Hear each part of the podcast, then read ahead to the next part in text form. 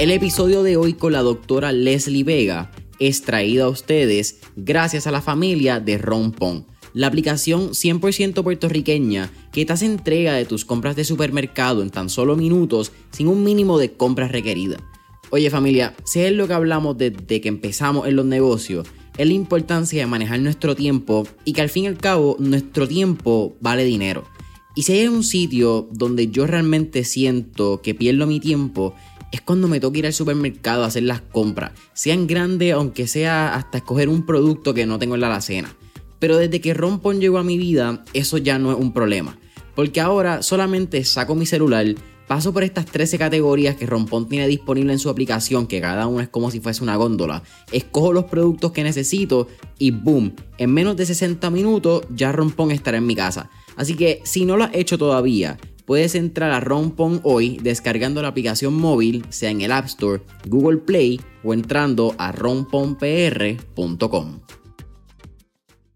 Logré encontrar lo que había estado buscando por mucho tiempo, que era lograr ir a la raíz de mi condición y atacarla desde la raíz. Yo seguí visitando a mi ginecólogo hasta hace exactamente un año, que fue que le dije, que yo no me estaba tomando los medicamentos, porque cuando yo vi que todo mejoró, eliminé la medicación. No había razón por la cual mantenerlo. Claro, igual, cada seis meses cuando él me veía, él me decía, estás perfecta, Leslie, sigue tomándote el medicamento y nos vemos en los próximos seis meses. Y me daba la receta. Él no sabía que te habías cambiado tu alimentación. Y de eso entonces ya habían pasado siete años. Y ese, ese pasado año me animé y le dije, mire doctor, no me haga la receta. Digo, es que yo llevo siete años sin tomarme la medicación. Y él abrió los ojos y me dijo, ¿y qué es lo que has estado haciendo? Y yo, alimentación vegetal, solo eso.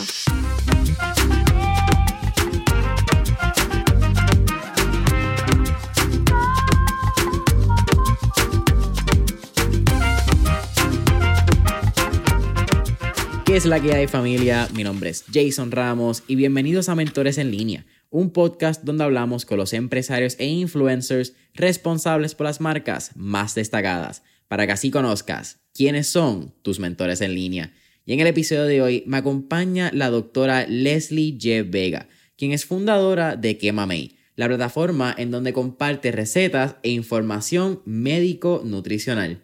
Leslie, ¿qué está pasando? Un placer tenerte aquí en Mentores en línea. Gracias por la invitación. Feliz de estar aquí contigo el día de hoy. Oye, como estábamos hablando ahí en el pre-podcast session, eh, una linda casualidad, está grabando episodio después de La Bestia, La Máquina, el Lenny López, que tiró un shout así que le doy el shout para atrás rapidito.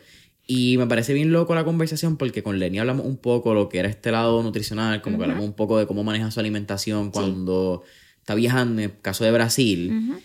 Y algo bien lindo fue que también pude ver el live que hicieron hace unos meses. Sí. Y estábamos hablando no solamente de pues lo que es la, la nutrición completa, el eating whole foods, como lo llamaríamos en inglés. Hablamos yo creo que para de cosas en el pre-podcast session, para lo que no hablamos es tu background. Y yo creo que por tu background sale que mamey, sale el, el, factor de comida vegana, bueno, comida vegetal, porque vamos a hablar de por qué no te gusta el término de vegano, vegetariano. Pero háblame de Leslie. ¿Cómo era Leslie de joven? Estudia medicina en la Universidad Autónoma de Guadalajara, ¿verdad? No, me colgué en ese lado. ¿Cómo era tu estilo de alimentación en esa época? Entiendo que tienes un diagnóstico de endometriosis. Sí. ¿El diagnóstico sucede a los 25 años o ya desde antes lo tenías? Desde, bueno, el diagnóstico formal fue a los 25 años, pero desde antes ya venía presentando la sintomatología. Cuéntame un poquito de esa época. ¿Cómo era Leslie de joven? Pues eh, básicamente crecí siendo bailarina de ballet. Eh, para esa época estaba practicando una alimentación vegetariana que incluía lácteos y huevos. Y recuerdo incluso que a mis 12 años eh, me pusieron una dieta mucho más estricta porque mi colesterol estaba bien elevado de nena.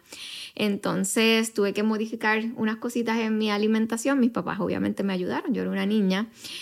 Y, desde ahí ya venía eh, practicando, conociendo lo que era la alimentación vegetariana. Ya luego crecí, eh, fui a la universidad, entré a la escuela de medicina y la alimentación, pues bueno, cambió totalmente a una omnívora 100%. Desde los 18 años aproximadamente, 17, 18 años, comienzo a presentar alteraciones en mi sistema reproductivo que se manifestaban básicamente con unos dolores súper intensos, básicamente incapacitantes al momento de recibir mi periodo menstrual. Y los sangrados eran muy abundantes también. Desde ese momento comenzaron a tratarme con hormonas lo que ¿verdad? conocemos por ahí como pastillas anticonceptivas. Eso te iba a preguntar, ok. este, en ese momento estaba muy escéptica con el tema de comenzar a utilizar hormonas porque era una adolescente, 18 años, no estaba activa sexualmente eh, y no quería depender de un medicamento para sentirme bien, pero fui juiciosa y comencé con el tratamiento, sin embargo, continuó em, empeorando. Y mm, ya cuando entro a la escuela de medicina, que entré a la escuela de medicina habiendo abandonado la medicación, este, ahí es cuando empeora todo esto de los síntomas.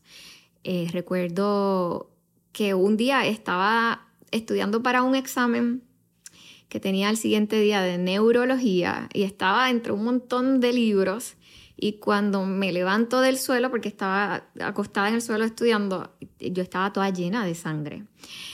Y me asusté muchísimo. Yo estaba sola en México en ese momento. Recuerdo que llamé a mi mamá y le dije, mami, necesito por favor que tan pronto regrese a Puerto Rico de mis vacaciones, visitar a tu ginecólogo para que me evalúe porque acá he estado sintiéndome muy mal a tal punto de que, bueno, hoy estoy básicamente desangrándome con, con unos sangrados muy abundantes. Habían veces que hasta faltaba a la, a la escuela, a la universidad, porque el dolor no me lo permitía. Yo prefería estar acostada todo un día en posición fetal porque así era como me sentía mejor. Y cuando regreso en unas vacaciones acá a Puerto Rico, mi mamá ya me había sacado la cita con su ginecólogo. Él me evalúa y él me dice, Leslie, yo pienso que tú tienes endometriosis.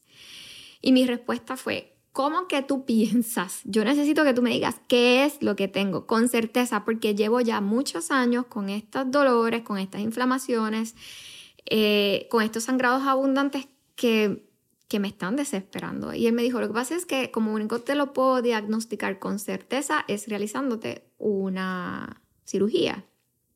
Este, y le dije, pues házmelo. Házmelo. Yo en un mes regreso a, a México, a Guadalajara, que era donde estaba estudiando la carrera hazme lo que me tengas que hacer, pero yo necesito ya saber qué es lo que está pasando conmigo y tener un, tratamiento adecuado para esto. Así que él, a la próxima semana ya yo estaba en sala de operaciones. Él me estaba realizando la cirugía.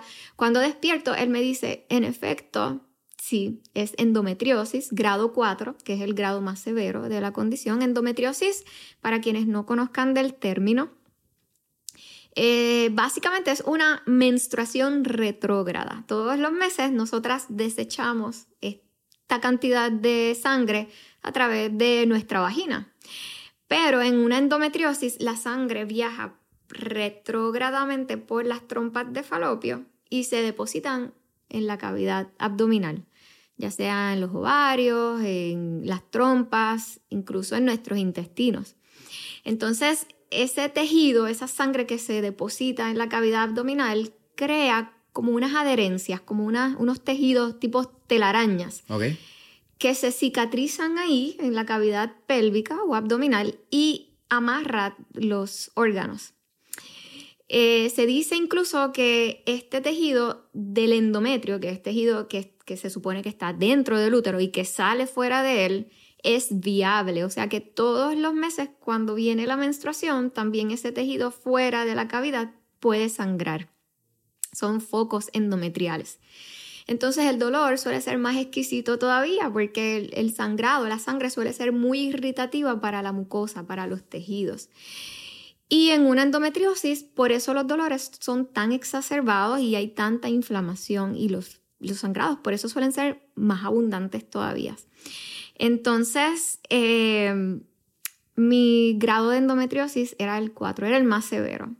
Eh, además de eso, el doctor me encontró una masa en, uno de mis ovarios del tamaño de una toronja y me dijo, y alcancé a ver muchos quistes. Yo como conté ahí más o menos, tienes 13 en un ovario y 16 en otro de tus ovarios. Bueno, yo le dije, ¿qué, qué procede ahora ya? ¿Qué hiciste? Me dijo, bueno, quemé todas las adherencias, logré extirpar la masa. Este, y ¿Llegaste a ver la masa? No me, nunca me la enseñó. Y, tampoco me dio con preguntarle. Y, me da mucha curiosidad porque siendo, ¿verdad? Estudiante de, la medicina, me hubiese encantado ver esa masa. Hace poco estaba revisando las hojas del alta de, de esa cirugía y él describió absolutamente todo lo que encontró en esa cirugía y en efecto sí, decía que era una masa de, de 6 centímetros, 6, 7 centímetros en el ovario izquierdo, que mi ovario izquierdo estaba pegado a mi colon sigmoideo. Era la razón por la que cuando ibas al baño a hacer número dos, yo sentía un dolor horrible. Yo sentía que como único mejoraba era haciendo número dos en, posición fetal. Y era por eso, porque la excreta cuando bajaba lo que estaba haciendo era jalar. Claro. Eh, hacia dirección contraria. Este, que eso es un tema interesante también, vaya a cómo en las posiciones que los inodoros nos ponen para defecar, no necesariamente es la forma en la que el colon y nuestro intestino mejor lo pueden hacer, pero eso es otro tema aparte. Ese es otro tema. De hecho, eh, los indios que en India, pues eh, los inodoros son así, son en cuclillas, porque esa es la posición que se supone que utilicemos para, exacto, haciendo un squat para poder defecar.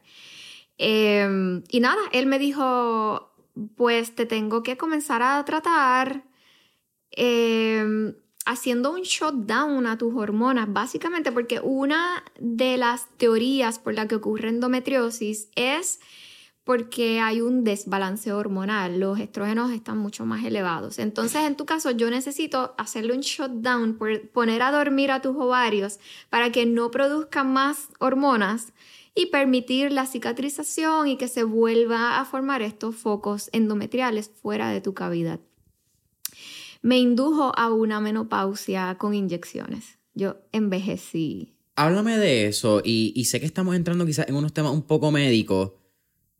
pienso que el podcast tiene que empezar de esta manera porque muchas personas quizás van a escuchar este podcast porque pasan por una experiencia como la tuya o pasan o están buscando quizás revertir algún tipo de enfermedad a través de alimentación. Y yo creo que entenderla hasta el extent, ¿verdad? Hasta dónde podemos llegar para tratar de revertir enfermedades que vamos a entrar un poco en, creo yo, en lo que es las condiciones cardiovasculares, un poco de la diabetes, las condiciones que son hereditarias, entre comillas, pero vamos a llegar a eso. Pero cuéntame, ¿cómo funciona esta inyección?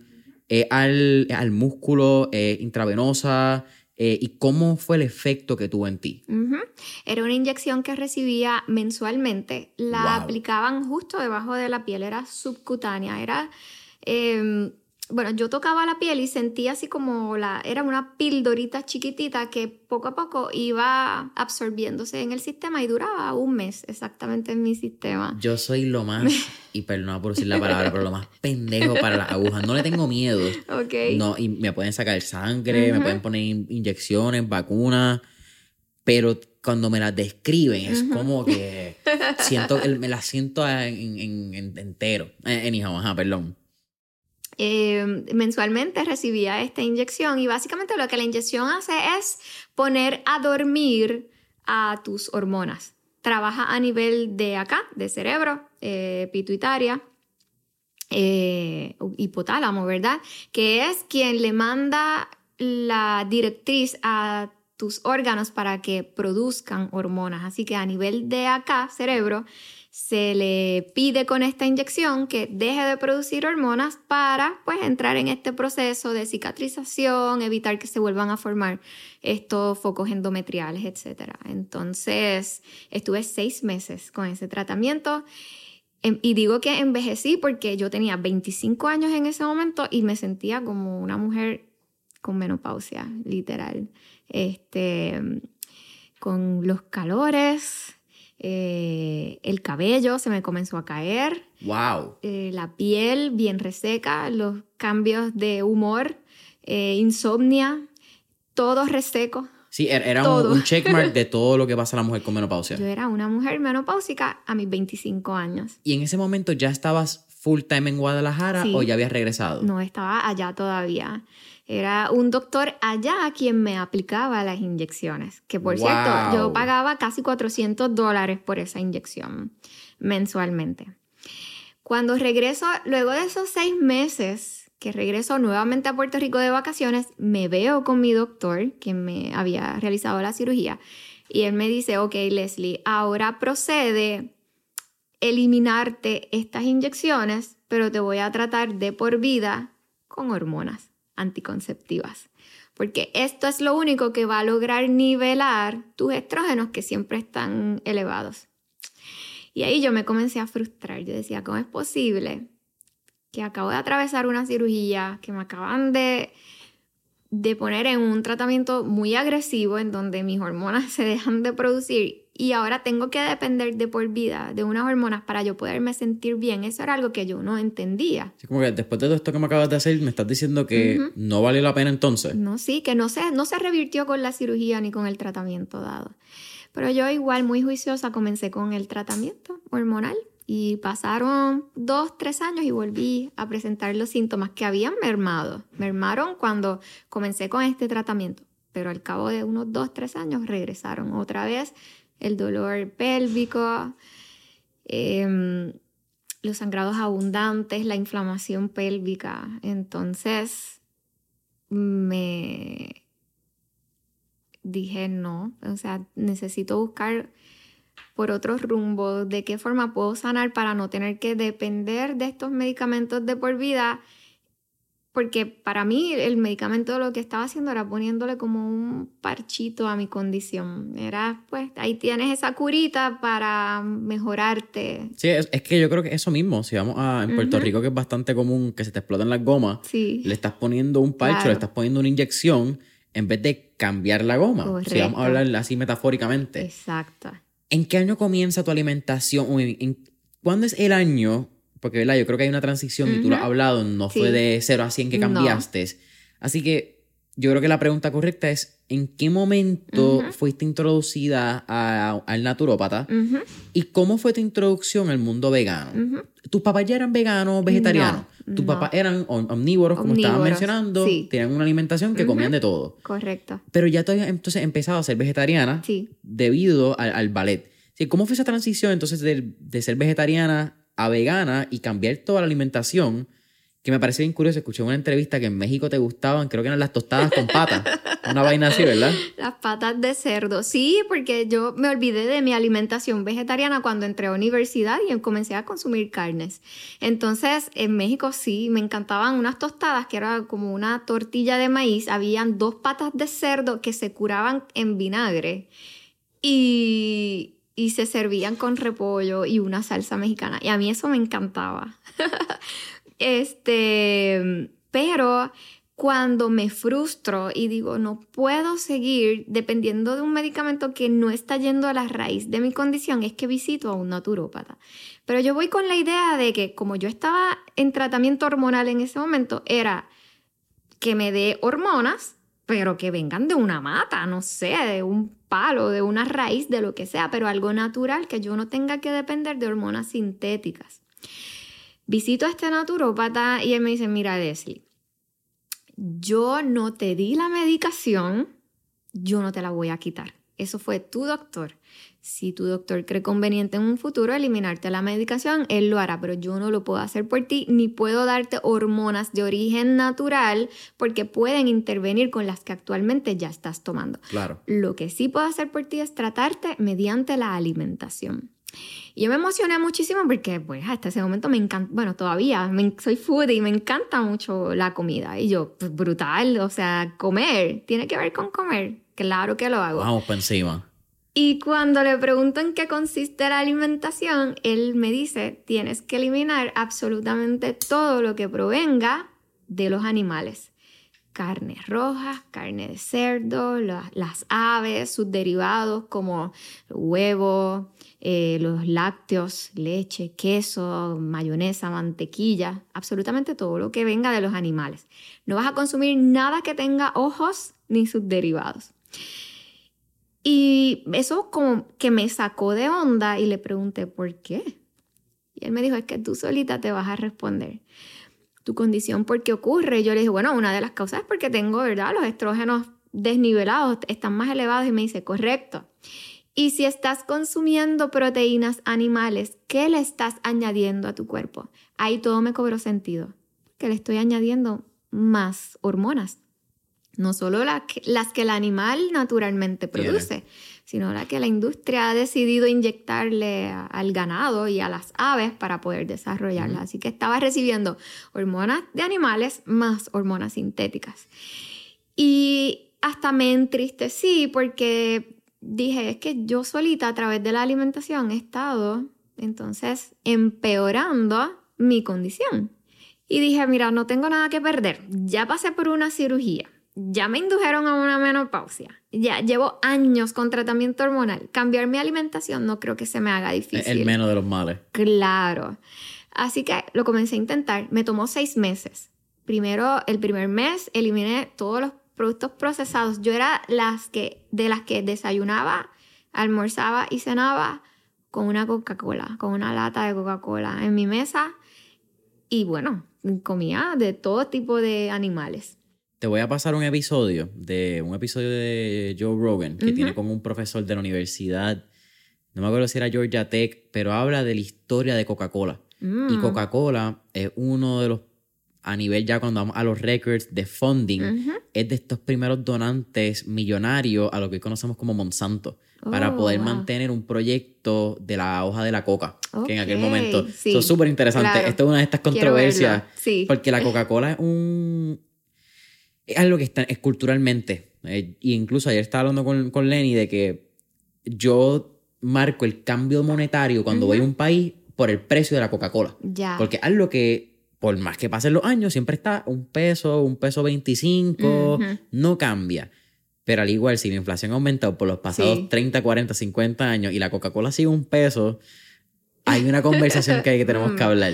Sí, interesantísimo. So, ajá, cambiaste todo lo que eran los procesados, empezando por la Coca-Cola. Empecé con eliminando eh, las azúcares añadidas, todos los productos ultraprocesados, y ese primer mes eliminé las carnes rojas. Al siguiente mes, carne de cerdo. Al siguiente mes, las aves. Luego eliminé todos los eh, animales del mar. Y finalmente terminé eliminando huevos y lácteos. A los seis meses, cuando regreso donde mi doctor, el que me había operado, él... Seis meses desde el punto, a los seis meses del cambio o seis meses después que equivalen un año desde que va al naturópata? Seis meses, desde que voy al naturópata, que comencé ese cambio en la alimentación. Y cuando regreso donde mi doctor, él me manda a hacer algunos estudios laboratoriales. Uno de ellos incluía siempre, cada seis meses precisamente, un marcador que se conoce como el CA125. Este marcador mide inflamación en el sistema reproductivo. Eh, por lo general, son marcadores que nos pueden dar una indicación si hay, por ejemplo, un cáncer o tumoraciones en los ovarios eh, o en útero, quizás en algún área del sistema reproductivo. Mi CA 125, con todo y cirugía, con todo y menopausia inducida, con todo y hormonas, siempre estaba muy por encima de lo que se supone, de estar en esos niveles normales. Y en seis meses estaba en 40 y pico y bajó a 3, solo con haber cambiado la alimentación. Y en ese momento cuando vi ese resultado yo dije, no, o sea, ya de aquí soy. Ya logré encontrar lo que había estado buscando por mucho tiempo, que era lograr ir a la raíz de mi condición y atacarla desde la raíz. Yo seguí visitando a mi ginecólogo hasta hace exactamente un año, que fue que le dije, que yo no me estaba tomando los medicamentos, porque cuando yo vi que todo mejoró, eliminé la medicación. No había razón por la cual mantenerlo. Claro, igual cada seis meses cuando él me veía, él me decía, estás perfecta, Leslie, sigue tomándote el medicamento y nos vemos en los próximos seis meses. Y me daba la receta. Él no sabía que te habías cambiado tu alimentación. Y de eso entonces ya habían pasado siete años. Wow. El año pasado, cuando lo vuelvo a ver, yo dije, no puedo hacerlo desperdiciar una receta. Porque yo salía de allí, la, la hacía un bollito, la rompía y la botaba. Sí, sí. Y ese, ese pasado año me animé y le dije, mire doctor, no me haga la receta. Y él me pregunta, ¿pero por qué? Y digo, es que yo llevo siete años sin tomarme la medicación. Y él abrió los ojos y me dijo, ¿y qué es lo que has estado haciendo? Y yo, alimentación vegetal, solo eso. Y me, yo pensé que me iba a regañar. Me dijo, sigue haciendo lo que estás haciendo, que lo estás haciendo muy bien y estás súper controlada. Desde entonces sigo visitándolo anualmente, ya me cambió cada seis meses, ahora anualmente, y no tengo que depender entonces de, de la medicación para tratar la condición de endometriosis. Por eso yo siempre me atrevo a decir que es revertido la condición. Realmente el término correcto es que está en remisión Exacto. mi condición. Sí, está controlada. Está controlada. Lo que pasa es que me parece muy interesante porque en tu caso, pues una enfermedad es, crónica, es lo que se conoce como una enfermedad crónica. Y es inflamatoria, sí. Lo que equivale a que puede haber un montón de triggers en el sistema y, pasó. No es hereditaria como conocemos, no es... Hay muchos factores que pueden contribuirla. Sí.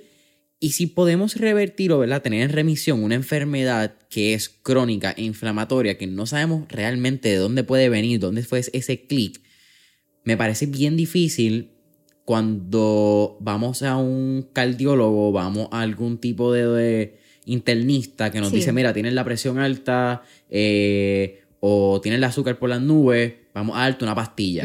Y no, no quiero decir nunca, quizás, y muy probable la mayoría de los médicos dicen, tienes que hacer ejercicio, tienes que cambiar la alimentación.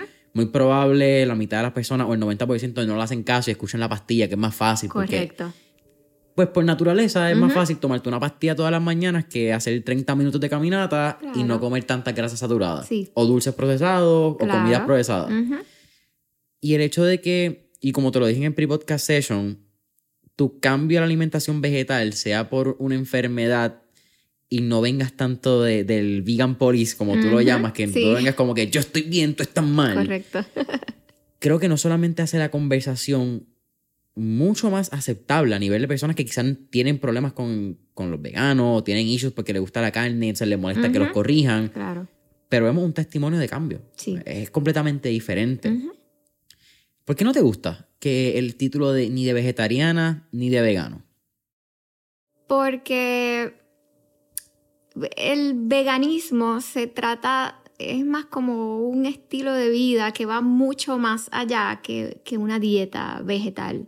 El veganismo pues trabaja, ¿verdad?, para evitar el sufrimiento animal en todo sentido, no sea en la alimentación, no solo en, en, eso, en la alimentación, sino también en los productos que utilizamos. Por ejemplo... Maquillaje. Maquillaje. Eh, eh, ahora mismo utilizan mucho el sellito de libre de crueldad animal porque no utilizan ingredientes que son utilizados en los maquillajes para eh, practicarlos, utilizarlos, testarlos en animales. Sí, los conejitos, que son los, muchos de ellos. El bunny.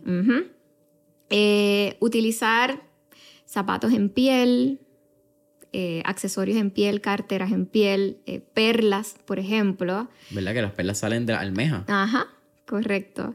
no sé, alfombras con pelo de, de vaca, por ejemplo. Este, todo esto eh, tiene mucho que ver con la explotación animal. Entonces, el veganismo es más que alimentación, es eh, evitar ese... Em, ese uso del animal más allá del uso que tiene como un animal y un ser vivo. Exactamente. Entonces, yo digo que a mí todavía me falta, para mí no existe un vegano 100% y a mí todavía me falta, porque incluso una persona que puede ser vegana y toma una medicación todos los días, digamos, para su hipotiroidismo, deja de ser vegano porque el medicamento Sintroid se utiliza, ¿verdad? Para, se ha testado en animales. Así que eso no es vegano. La medicina no es vegana realmente. Entonces, yo siempre digo que estoy bastante alejada de lograr ser vegana y prefiero decir que practico una alimentación vegetal. Tengo una pregunta, pero creo que entonces ato la pregunta con esta, y es, ¿cuáles tú crees que son los tres mitos principales de una alimentación vegetal?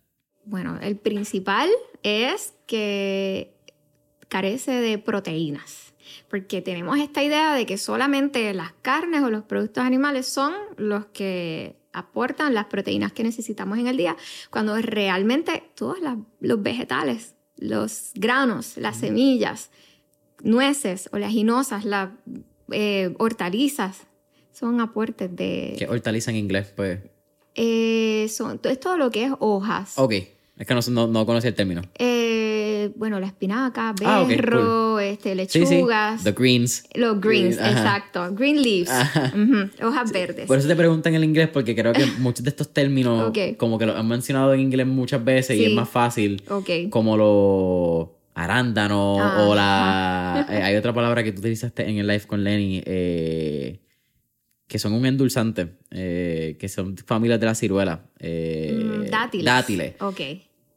The fuck No, is that? no Como que no. No. Por- porque yo creo que la cultura de alimentos ha pasado mucho por inglés, sea por ingredientes. So, anyhow, eh, o, o, oji- ojialares, ojiares, pero los green leaves, ¿cómo era que se llamaban en español? Hortalizas. Hortalizas, ajá, ya ven. Me está diciendo, ajá, eh, proteína y hortalizas. Proteínas, ese es uno de los mitos, eh, que no te aporta la suficiente cantidad de proteínas que necesitas en el día, porque tienen esta visión de que solo los productos animales son quienes aportan las proteínas. Que déjame añadir un punto ahí. Ajá, Si solamente piensas que con carnes rojas y productos animales llega a tus proteínas, brother, haz un macro check antes y busca cuánta proteína y de weight te va a faltar consumiendo Sí, una carne. Totalmente. sí. Eh, el consumo de proteína no es tan fácil como la gente piensa. Eh, por, más, eh, mano, a- hasta carnívoro que Ujú. seas, puede ser un liver king de estas Sí. personas que solamente comen carne y me creo que es como un gramo, un gramo de, de proteína por cada kilogramo. Es como que la conversión. Sí, es punto 8. A mí me gusta siempre llevarlo a un gramo. Ok. Por kilogramo de Por peso. kilogramo, sí, que es otra cosa. También Sí. nosotros estamos en libras. Google, Claro. para ese cambio que yo todavía no, no domino. ¿Cuál es otro mito?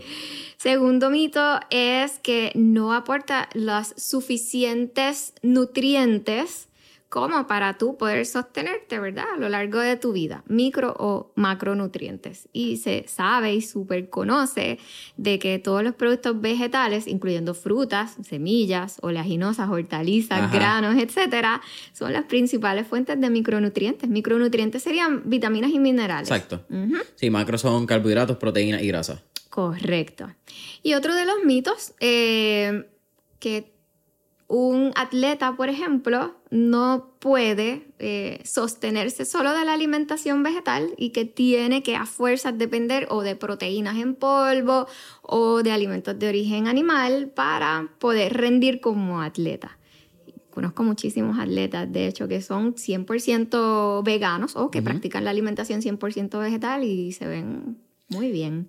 Eso es un punto bien interesante porque uno de los grandes ultramaratonistas a nivel mundial es Zach Bitter, es su nombre. Y Zach Bitter lleva una alimentación completamente vegana a este Mm. punto. Y no estamos hablando de un maratonista que hace 26 millas, estamos hablando de un ultramaratonista que son 100 millas y Zach tiene el récord de las 205 millas en un Wow. evento. Estos son personas que de verdad usan un tanque de energía que nosotros, el ser promedio, no entiende que existen. Pues, yo creo que a veces a las 26 millas miramos y decimos, son un montón. Sí. Imagínate hacer cuatro veces eso. Wow. So, yo creo que eso es un punto muy interesante porque estamos, igual yo no soy vegano, yo no tengo una alimentación vegetal, pero creo que es, es bien interesante el hecho de simplemente entender que consumir alimentos completos, para Sí. llamarlo, ¿verdad? El whole food en Whole inglés, pero alimentos completos, mano, que sean de la tierra, Claro. que sean de... que tú puedas saber el origen del alimento. Va- vamos a más sencillo de eso. Que si es una yautía, mano, que tú sepas que esa yautía vino de la finca de Don Pepito en, en. Barranquitas, por utilizar el pueblo de mi familia. Y que no vino de una finca, por utilizar el plátano, por una finca de plátano que fue cultivada en Guatemala o en la República. Dominicana, que pasó Sí. por un montón de insecticidas y yerbantes o whatever que ni Claro. siquiera están controlados por el, el- eso es el usada, no, no, eso es usada. ¿Quién maneja Sí. usada, verdad? El USDA. USDA, Sí. exacto, usada es de drogas, Anti-Doping Agency, qué morón. Eh, El No. USDA. eh, y que vienen, como estamos hablando, si vamos a hablar de Ujú. gases invernaderos, tienen unos efectos Exacto. en nuestra salud, tienen unos efectos en el, en el lado de ayudar al planeta Sí. con la alimentación, que yo creo que es otro argumento. Pero es bien interesante eso que mencionas. Entonces, ya que mencionaste estos tres mitos, que es la proteína, es los macronutrientes y los micronutrientes, y mencionaste lo del atleta. Uno puede comer y tener un estilo, sea de alimentación vegetal o ser vegano, y no estar saludable.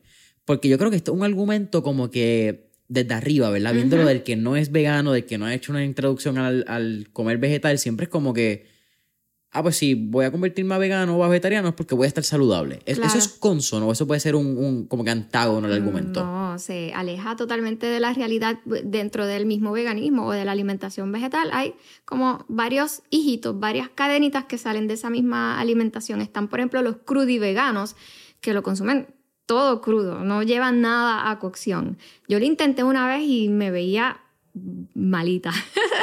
como que se me empezaron a acentuar las expresiones faciales, bajé de peso un montón, el cabello se me empezó a caer incluso. Yo hasta eliminé eh, grasas. Eh, aceites en mi alimentación y cuando vi que no me estaba yendo muy bien con el crudiveganismo, entonces volví a hacer un pequeño cambio ahí en la alimentación.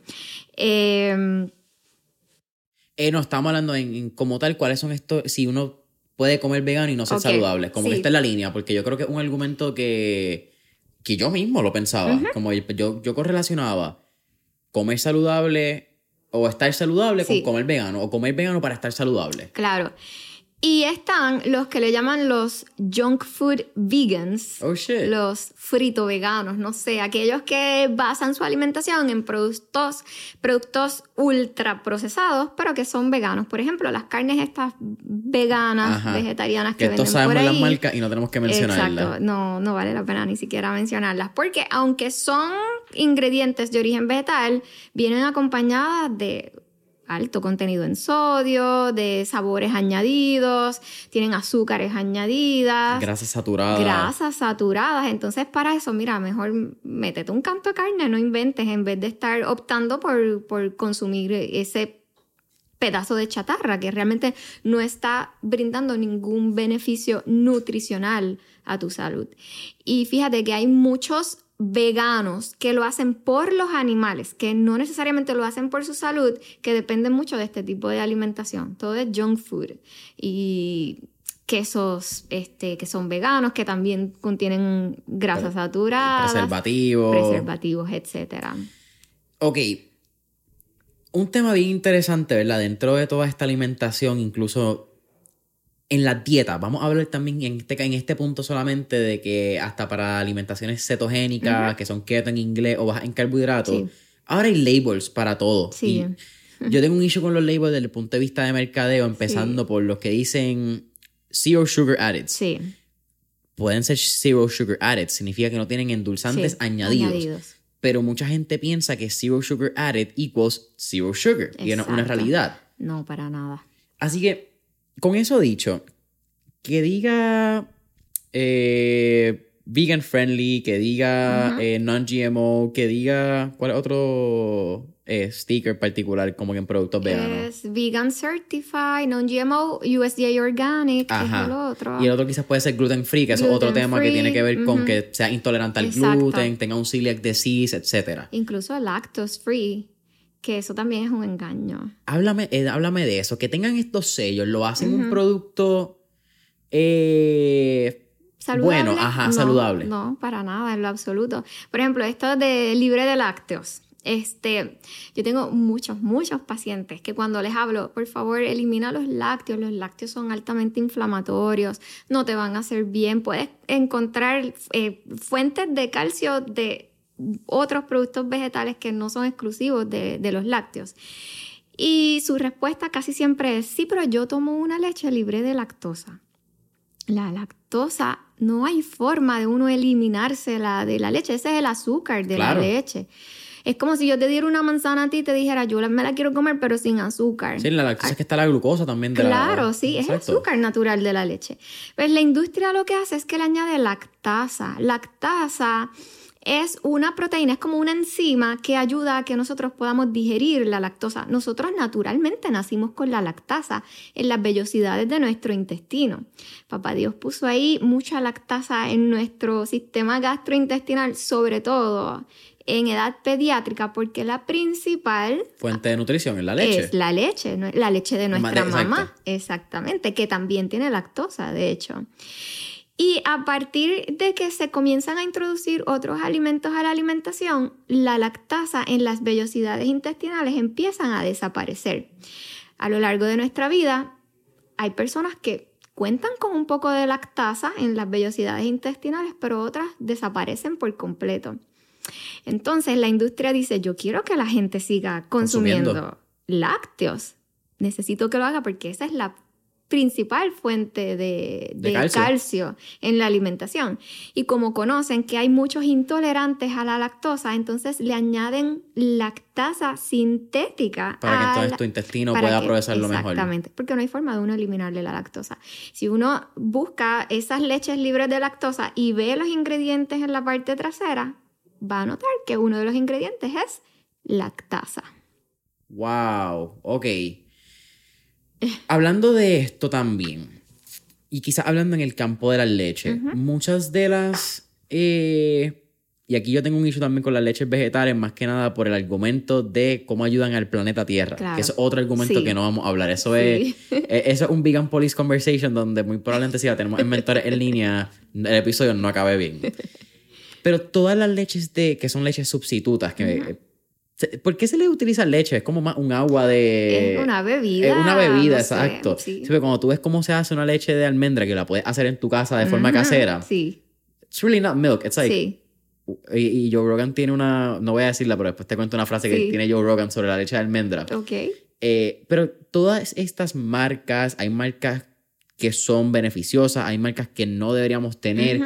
¿Cómo tú recomiendas filtrar quizás todo este tipo de alimentos que quizás aunque no tenemos el tiempo para hacer una leche de almendra en nuestras casas, pero que podamos escoger la mejor opción, el nivel de salud, de ingredientes, si queremos empezar a, comer de una manera más consciente, más vegetal. Correcto. Hay muchas marcas muy buenas en el mercado, son un poquito más elevadas en términos de costo que aquellas más convencionales, pero sus ingredientes son mejor. A mí me gusta elegir las leches que tienen solo dos ingredientes, que es el agua y el cereal o el agua y, la nuez. Mi favorita siempre va a ser la de soya y solamente conozco una marca que tiene agua y soya. Zúmbala, nada más por, porque son estos casos especiales, dale, sin miedo. Es la marca Eden Soy. No se consigue en supermercados convencionales, solamente se consigue en Health Foods. Pero hay una marca que se consigue en supermercados convencionales, que también es de soya, que no está endulzada, no, no se le añade azúcares, que esto es también el problema gigante de las leches vegetales que vienen acompañadas. Sí, las leches de almendra, la mitad vienen ahora con sabores artificiales, dulcecitas, pues claro. Correcto. Así sabe buena. Le incluyen hasta gomas para espesarlas y que puedan ser utilizadas, por ejemplo, en el café o en las cremitas por la mañana, avenas, etcétera. Y hay dos gomas específicamente que yo, para mí son un big no, que son la carrageniana o carraginan y también el santangom. Para mí son las peores gomas porque modifican la mucosa intestinal, mm. alteran los probióticos, ¿verdad? Las bacterias beneficiosas que viven en nuestro sistema gastrointestinal y pueden inflamar nuestro intestino, pueden producir colitis. Así que ya saben, usted ve una leche vegetal que incluye santangom o que incluya carra, carrageniana o carrageenan. Esos son un big no, eso es para dejarlas ahí en el, en el estante. Así que sí, es elegir preferiblemente una leche vegetal que no tenga tantos ingredientes. Hay leches que tienen, digamos, cinco ingredientes. Es agua, la nuez y lo otro son vitaminas añadidas. Eso está perfecto. Son vitaminas, son eh, beneficiosas para la salud, pero ya cuando tienen gomas, azúcares añadidas, hay algunas que le ponen incluso aceites. Esas, pues preferiblemente hay que evitarlas. Hay que decirle no. No. Mira, hablamos un poco de. Bien medio loco, ¿verdad? Porque estamos hablando. Y quizás nos fuimos un poquito antes en el tema ya de, de la nutrición, que quizás eran como que estas pepitas de oro. Pero hay un factor interesante que yo creo que es el o el más interesante, que es como llega aquí, ¿verdad? Al podcast. Y es que mame, la plataforma. Sí. Para darle quizás como que este toque de negocio ya en los últimos minutos, últimos 20, 30 minutos. ¿Cómo nace la plataforma? Y me parece interesante porque por lo que pude ver, tú empiezas uno sin tu cara. Vamos a dejar ese, ese, punto establecido. Correcto. Pero empiezas desde el punto de yo quiero enseñar que la comida vegetal o la alimentación vegetal, para no llamarle vegana, que es como que el término que, hasta cada vez que lo digo es como que espérate, no es vegana, es vegetal. Eh, puede ser más allá que simplemente comer lechuga, comer grano, ensaladas de grano, que es como que lo bien cotidiano y lo bien que, pues, lo tradicional dentro de lo que se conocía antes, de lo que era la alimentación vegetal o para los veganos. ¿Y cómo fue esta transición de ser una profesional de la medicina de momento ser full influencer? Hasta el punto, creo que al final del año pasado, Lancome te tuvo en una campaña. Como que eres una figura pública, por llamarlo de esa manera, viniendo de un background bien atípico, porque no estudiaste relaciones públicas, negocios, mercadeo. ¿Te consideras tímida? Puede ser. ¿O te considerabas? porque creo que estás tan expuesta que ya no tienes opción. Sí, no. Pues, sí, al principio, por eso no enseñaba mi cara, precisamente. Solamente enseñaba mis manos porque me daba un poquito de temor enseñar mi cara, meter la pata, decir algo erróneo, quizás. Y a medida que fui avanzando y creciendo en las redes y, la gente conociéndome, eh, comencé a perder el miedo y, me atreví. Y supe que tenía un mensaje importante que llevar y por eso decidí también enseñar mi cara. Inicialmente yo dije, como la alimentación vegetal funcionó conmigo, esto va a funcionar con todo el mundo también. Así que yo me voy a poner a enseñar a crear platillos veganos o basados en plantas, que se vean ricos, apetecibles, que no se vean que son solo lechuga y tomate, para inspirar a todas las personas que vean esas recetas a que intenten la alimentación vegetal. Y comencé así, lo llamé Quemamey porque los videos eran de un minuto de duración y eran súper fáciles. Y nosotros utilizamos la expresión, ay, Quemamey, qué fácil, pues le puse que mami por eso, porque las recetas eran fáciles de hacer. Luego se empezaron a enterar, no sé cómo, que quien estaba detrás de esa plataforma era una doctora y me empiezan a invitar a entrevistas, me empezaron a invitar a, dar charlas, ofrecer charlas y conferencias y me empiezan a presentar como la doctora Leslie Vega de Quemamey. Así que ahí yo dije, wow, ya la gente me está empezando a conocer, ya le pusieron una cara a la marca, así que yo creo que es tiempo de enseñar un poquito por ahí y allá mi carita, hablar un poco más ir dirigiendo más en la plataforma Quemamey en lugar de que sea solo recetas, que entonces se convierta en lo que inicialmente estaba en mi corazón, que era educar acerca de los beneficios de una alimentación vegetal en la salud. ¿Cómo ha sido, y aquí hay dos vertientes, una pregunta antes y una después. Eh, ¿Fue fácil manejar los comentarios, las críticas? Eh, porque al igual que hay vegan police, yo creo que hay meat police, vamos a llamarlo de esa manera. Está el que le encanta comer carne y el que dice que si no comes carne, es como que estás escuela. Y, y, a nivel de ciencia está el que si la ciencia que dice no, que somos omnívoros, porque así es como tiene nuestra mandíbula. Entonces está el otro que dice no, que nosotros éramos solamente vegetal, pero entonces después el argumento está con los, eh, los colmillos, ah, pues si tenemos colmillos somos carne, como que siempre va a haber una razón científica o histórica para cualquier punto de vista. Yo creo que eso está más que claro, que si tú quieres tener la razón en un punto, la vas a encontrar y no hay forma que te la quiten.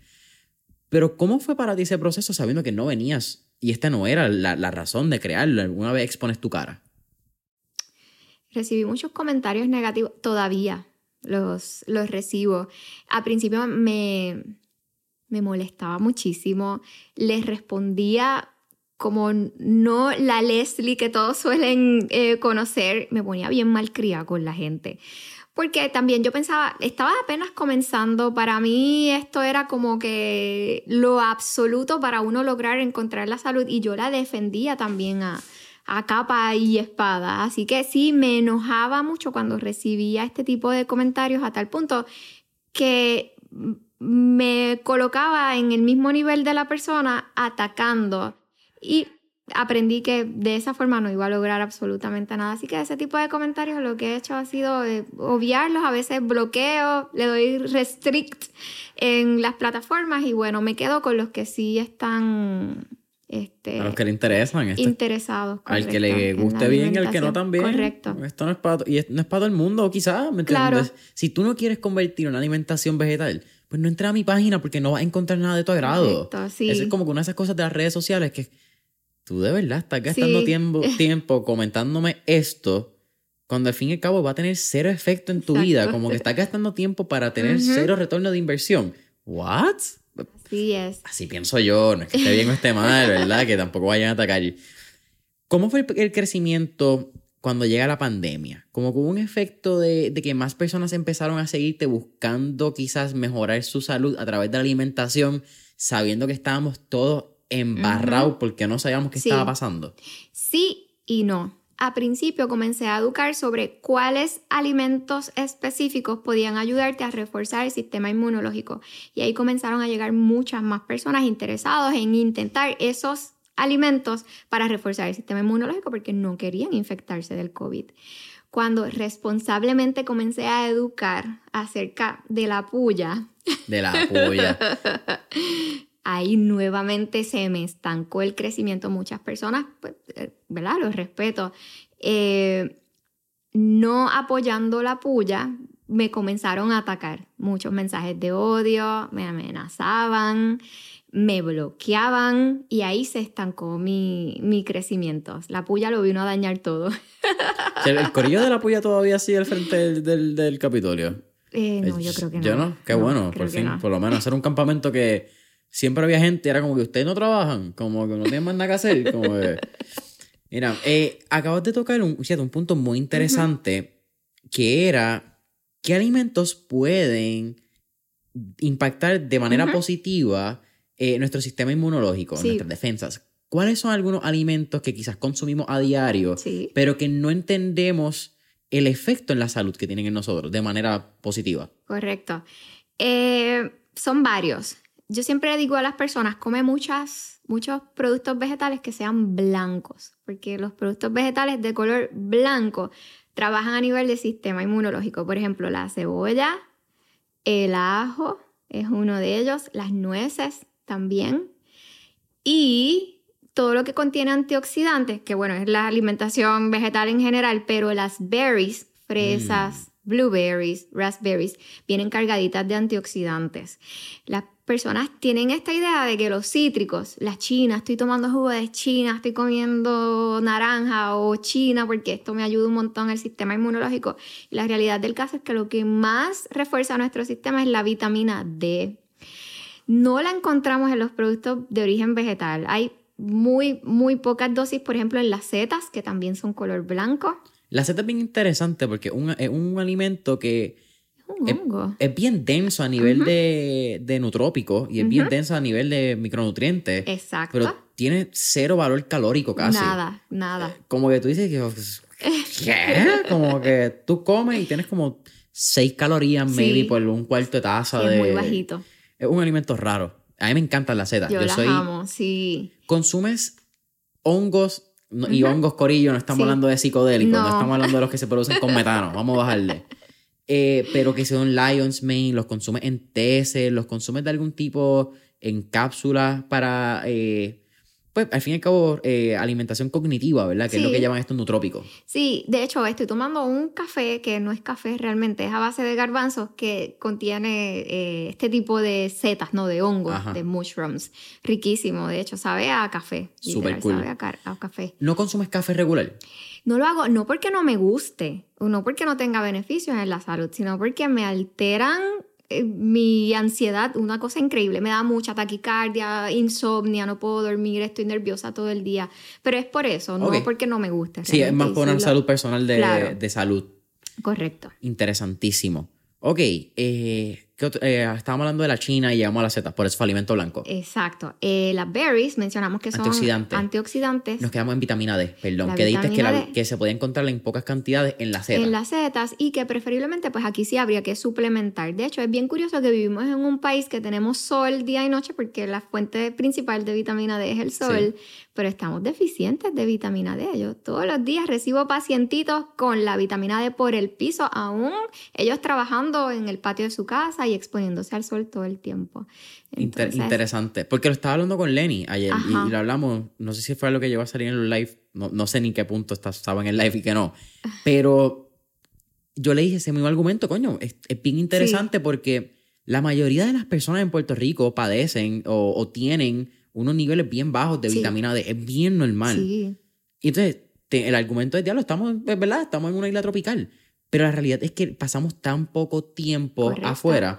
Y eso fue lo que me dice, Lenny me decía, pues es que si tú miras, en tu caso, lo que hablamos del sedentarismo, el mismo ejemplo de que nos movemos de un cuarto a la sala, de la sala al carro, donde estamos tapados bajo el sol, es bien poco. Sí. Y otra cosa que me enteré recientemente es que, si no me equivoco, una de las áreas en el cuerpo que donde más absorbe energía de es la barriga, el abdomen. Sí, El abdomen normalmente está cubierto. está cubierto. Y entonces es un tema bien interesante porque yo creo que, como en todos los casos que tenemos algo tan y tan cerca y no lo apreciamos, en ujú. Puerto Rico yo te diría que la gran mayoría de las personas no van a la playa No, una vez al mes, dos, dos veces al mes. Sí, Y eso es algo que durante pandemia, díganme loco, díganme, a mí me importa un carajo ya a este punto que me digan, pero muchas veces yo salía a correr al mediodía, sí me Mm, hidrataba y ok. tenía dos, me tomaba una botella de agua antes, tenía una botella conmigo Sí. y sabía que iba a tomar una botella de agua después, Ok. pero me iba a correr sin camisa, simplemente a coger sol. Si estás 3, 4, 5 días Sí. metido en tu casa, claro. es una de las grandes razones por la cual la depresión en países como Sí. Noruega, en países como, bueno, estados como Sí. Alaska, es bien alta. Y cuando viene a ver la correlación entre vitamina D y la depresión, es absoluta casi, por no verla, porque no hay un 100% en la ciencia, pero es bastante relacionada con... Está relacionada completamente, sí. Sí, es una de las cosas que le digo siempre a mis pacientes. Para coger sol o para tomar el sol necesitas exponer grandes áreas de tu cuerpo. Pecho, abdomen, espalda, muslos. Y por lo general andamos por ahí con todo eso cubierto. En Puerto Rico estamos acostumbrados ya por el calor a usar Sí, pantalones largos. claro. Eh, Es, es bien... Es una de esas cosas que son estas retóricas Sí, que lo tenemos y no estamos. Creo que también por estar tan expuestos al sol tenemos también esto de como que sunblock, ponte camisas manga largas, ponte ropa porque está correlacionado al cáncer, sí. pero al igual hay ciertos sunblocks que también tienen un montón de cancerógenos, También. que otro punto, otro tema que también hablando de etiqueta. Sí. Háblame de, de qué mame, cómo mira el futuro. Ujú.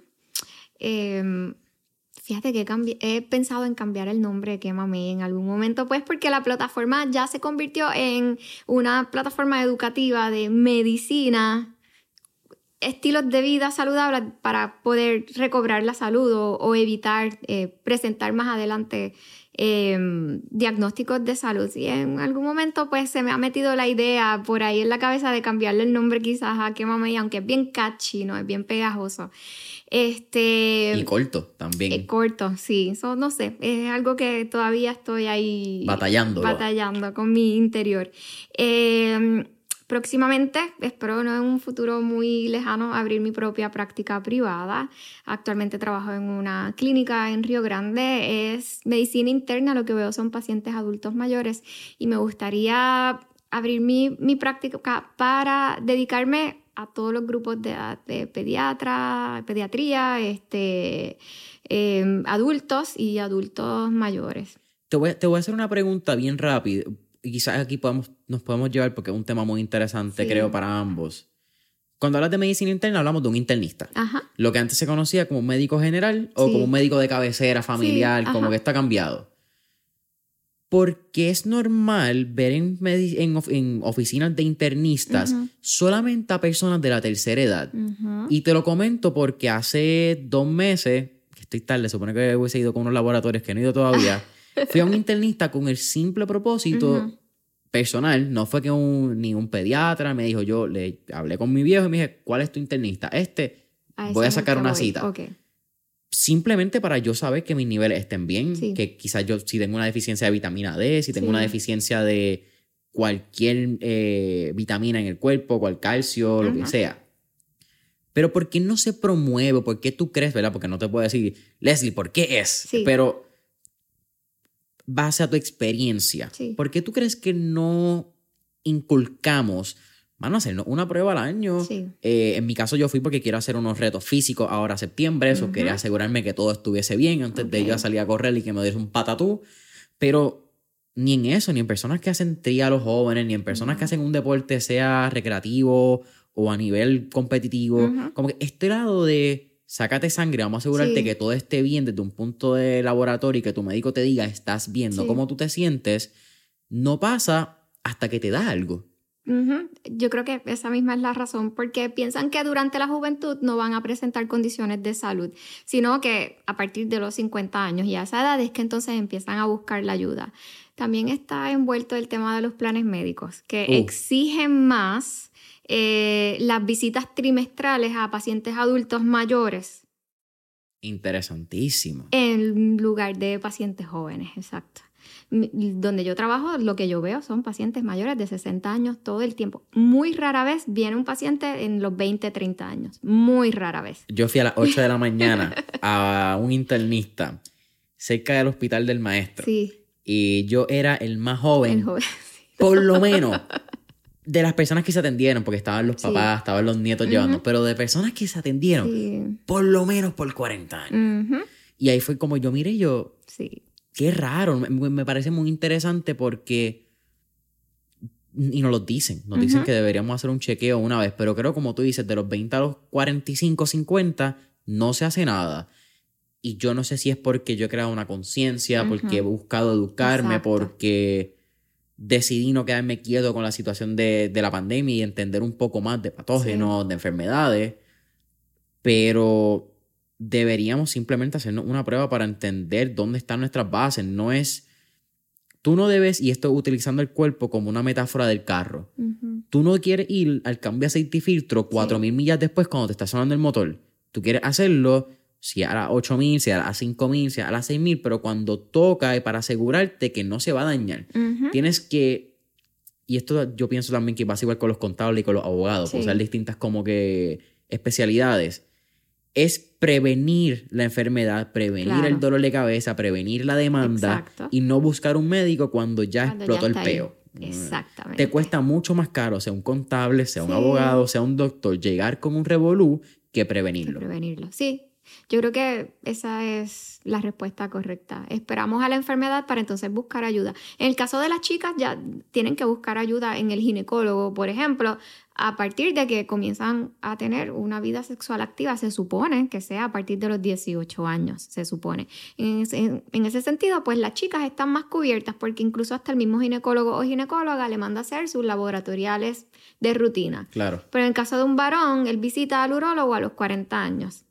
Entonces está más alejada, ¿verdad? Esa, esa edad y esperan a ese momento para entonces comenzar a realizarse todos sus laboratoriales. Y el médico primario o generalista, pues lo dejan ahí en la prangana, solo cuando tienen emergencias. Necesito una receta o no sé. Dolor de pecho, Exacto, tómico, whatever sea que te da. Fíjate, para ir terminando, ¿cuáles son tres o cuatro enfermedades? Que creímos que le íbamos a hablar de estas enfermedades quizás que son un poco hereditarias o enfermedades comunes, por llamarla de esa manera, que podríamos comenzar a revertir si cambiamos nuestro estilo de alimentación.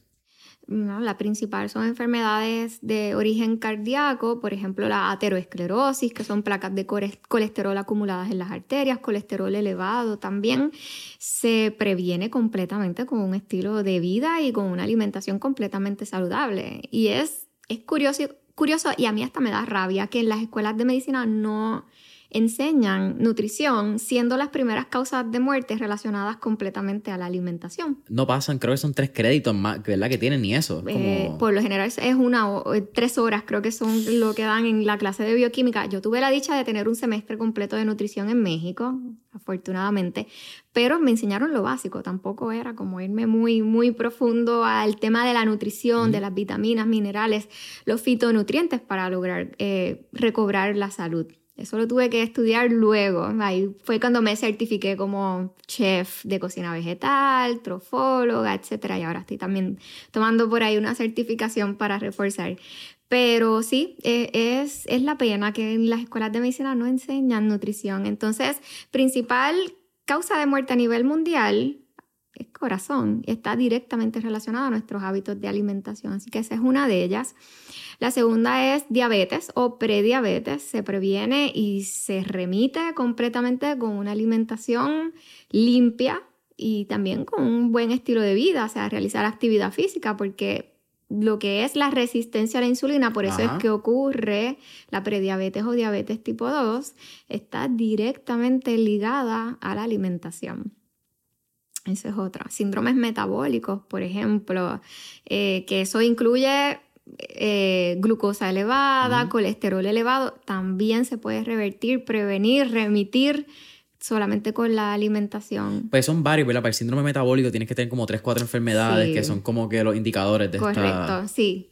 Sí, es un tema también que En Puerto Rico mucha gente padece un síndrome metabólico. Puerto Rico, no sé si es Puerto Rico o Estados Unidos, porque cuando tú vas a Europa tú tienes una diferencia bien grande de, del físico promedio del individuo. sí. Eh, incluso uno ve fotografías de los 60 y los 70 en Estados Unidos y cambian completamente. Ve una playa de los 70, qué sé yo, Daytona Beach, por ponértelo, en un spring break, en un 70 y un 2020, cambia drásticamente el perfil de los cuerpos. Y cuando vienes a ver Jason Ramos, piensa que si mira un perfil de alimentación y de actividad física, va a cambiar igual de drásticamente porque no algo ha pasado. Y yo creo que en Puerto Rico y Estados Unidos la misma alimentación, la industria, los fast foods han creado consciente o inconscientemente este perfil de, de que las personas están más receptivas o más expuestas a tener un síndrome metabólico. Sí, la gran mayoría. Yo cada vez que voy al mall siempre estoy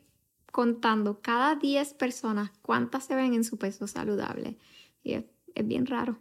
Y aquí, y esto lo hablamos también ayer con Lenny, ¿verdad? Esto no estamos diciendo de que yo soy una persona que, como estábamos hablando también antes, vengo de unos pesos bien altos, he bajado, he Sí. rebotado, he vuelto a bajar. Si tú te sientes cómodo y feliz estando llenito, estando en, en ese peso, yo no voy a meterme contigo. Aquí yo no estoy hablando de, de tu, de, de tu salud emocional. Yo admiro, yo nunca tuve una salud emocional siendo gordito. Yo no me quería a mí mismo, yo tenía unos issues bien grandes conmigo. Que me di cuenta, obviamente después, cuando me di cuenta que eran capas que yo me estaba Sí. poniendo.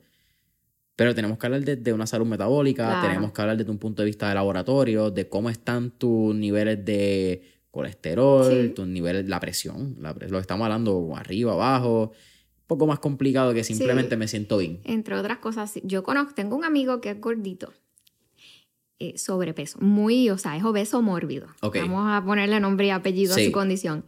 Pero sus laboratoriales están nítidos. Y él dice, como yo estoy bien y siempre salgo bien, no tengo por qué bajar de peso. ¿Hasta cuándo? Y sin embargo, yo siempre le digo, pero tu sistema musculoesquelético está comprometido. Te duelen las rodillas, no puedes con tu dolor de espalda. Tu sistema cardiovascular está comprometido. Tu sistema respiratorio está comprometido. Tiene apnea del sueño. ¿Eh? Tiene que depender de una máquina. Y la apnea del sueño está directamente correlacionada a un sistema, a un, eh, A un síndrome, metabólico. metabólico. Gracias. Correcto, sí, a presión ar- arterial elevada, a que tiene sueño y cansancio durante todo el día si no utiliza la máquina. Porque sus niveles de energía no están descansando. Sí, es un, es un efecto Exacto. bien interesante, más Ujú. allá de solamente estoy gordo y me siento bien. Sí, sí, va mucho más allá. Sí. Wow, eh, ese punto me encanta. Leslie, para mí ha sido un absoluto placer tenerte en mentores en línea. Siempre al final hacemos cuatro preguntas de fuego. Así que Ajá. vamos por encima. La primera, si tuviéramos la oportunidad de estar en esta película Back to the Future y tener un DeLorean, ¿a qué época, década o periodo histórico te gustaría ir y por qué? A mí, yo siempre he dicho, eh, quizás no es futuro, sino pasado, No, pasado, ¿verdad? sí, sí. Exacto. Y la película se llama Este, Back to the Future, pero siempre van exacto. pasado. Es como- Sí, a mí me gustaría, me hubiese gustado conocer a Jesús. La época de Jesús, conocer, no sé, los, los discípulos, etcétera. Sí, el Jesús histórico que nunca entendemos. Exactamente, sí, tener muchas conversaciones serias, muy serias con él. Segunda pregunta. Tenemos un playlist en Spotify que se llama Mentores en línea, el playlist, donde tenemos todas las canciones que motivan y pompean a nuestros entrevistados. Así que con eso dicho, ¿qué canción motiva o pompea a Leslie Vega? A mí, cada vez que la escucho y que me hace llorar un montón, es Creeré. De... Ah, sí, no es Jesse y Joy, ese No. grupo...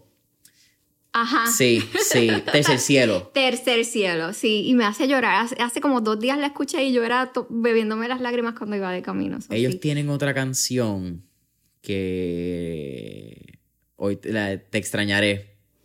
Tenlo Ay, por sí. seguro. Esa a mí me destruye. Sí. Yo soy el río Nilo llorando Wow, con... Esa canción es la de los funerales. Yo me acuerdo de esa canción por alguna razón... De estas fotomemorias que uno tiene, Ajá. como que, que canción marca momento. Y era con- sentado con mi abuela y abuela viendo la Comay cuando murió eh, uno de estos personal trainers, eh, no me acuerdo, Ruiz, Fra- eh, Freddy Ruiz, quizá me puedo estar equivocando con uno que esté vivo, ¿verdad? Ok. Yo- Oh, Dios. Sí, pero uno de estos personal trainers que murió por cáncer como el 2010, 2011, era bien famoso en la Sí. comunidad parece de estas de, cele- de celebridades.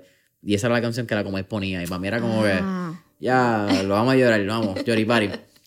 Tercera pregunta, Leslie. ¿Qué tres libros le recomendaría a nuestra audiencia? Ujú. Está. Hay, bueno, hay varios. Está How Not to Die, Cómo no morir.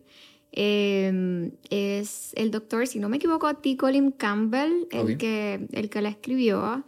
Eh, hay otros, no recuerdo su autora, ella es chef. A ver si lo puedo buscar rapidito por aquí. Es sobre alimentación vegetal precisamente. Ella se llama... Ajá, el comer para no mo- morir es por el Dr. Michael Greger, no por T. Colin Campbell. Ok, esta es esta, Nutrición Veg y Sana. Esta es por Cristina Santiago. Es nutricionista ella. Y el tercer libro que me fascina es El estudio de China, que ese sí fue el que escribió T. Colin Campbell. Que también, bueno, él es fundador de Nutrition Studies y él este, habla de los beneficios de la alimentación vegetal para recobrar la salud. Si ese nombre me suena, creo que ha estado en Campbell. House o ha estado en uno que otro podcast, que me, me suena haberlo visto. Leslie, ¿cuál es tu última pregunta? ¿Cuál sería el último tip o recomendación que le daría a estos miembros de nuestra audiencia que están buscando hacer la transición de una alimentación omnívora o la alimentación de su, eh, su preferencia que tienen en el momento, ¿verdad? de su actualidad, a una alimentación vegetal? Bueno, que no se trata de restricción de alimentos, que no se trata de dieta, sino de incorporar más alimentos vegetales que puedan acercarte más a tus propósitos de salud que alejarte. Comer para sanar, ese es mi, mi lema. Que tú puedes consumir, por ejemplo, un 80% a- eh, alimentos de origen vegetal y un 20% de origen animal y, a- y eso te va a ayudar mucho a, a acercarte a esos objetivos de salud. Comer para sanar. Comer para sanar. Leslie, para mí nuevamente ha sido un absoluto placer. Cuéntanos, eh, ¿dónde te pueden conseguir en las redes sociales? Eh, Facebook, Instagram, YouTube, que mamey. Cuéntanos, Así promoción mismo. sin pena. Que mamey en Instagram, en Facebook y en YouTube. Mamey, M-A-M-E-Y, Y, que no es sí. con I de punto. Familia Mentores en línea, saben que nos pueden conseguir en Instagram y Facebook como Mentores en línea. Deja tus cinco estrellitas, comentarios, review en Spotify, Apple Podcast, YouTube y hasta la próxima. Gracias, Jason.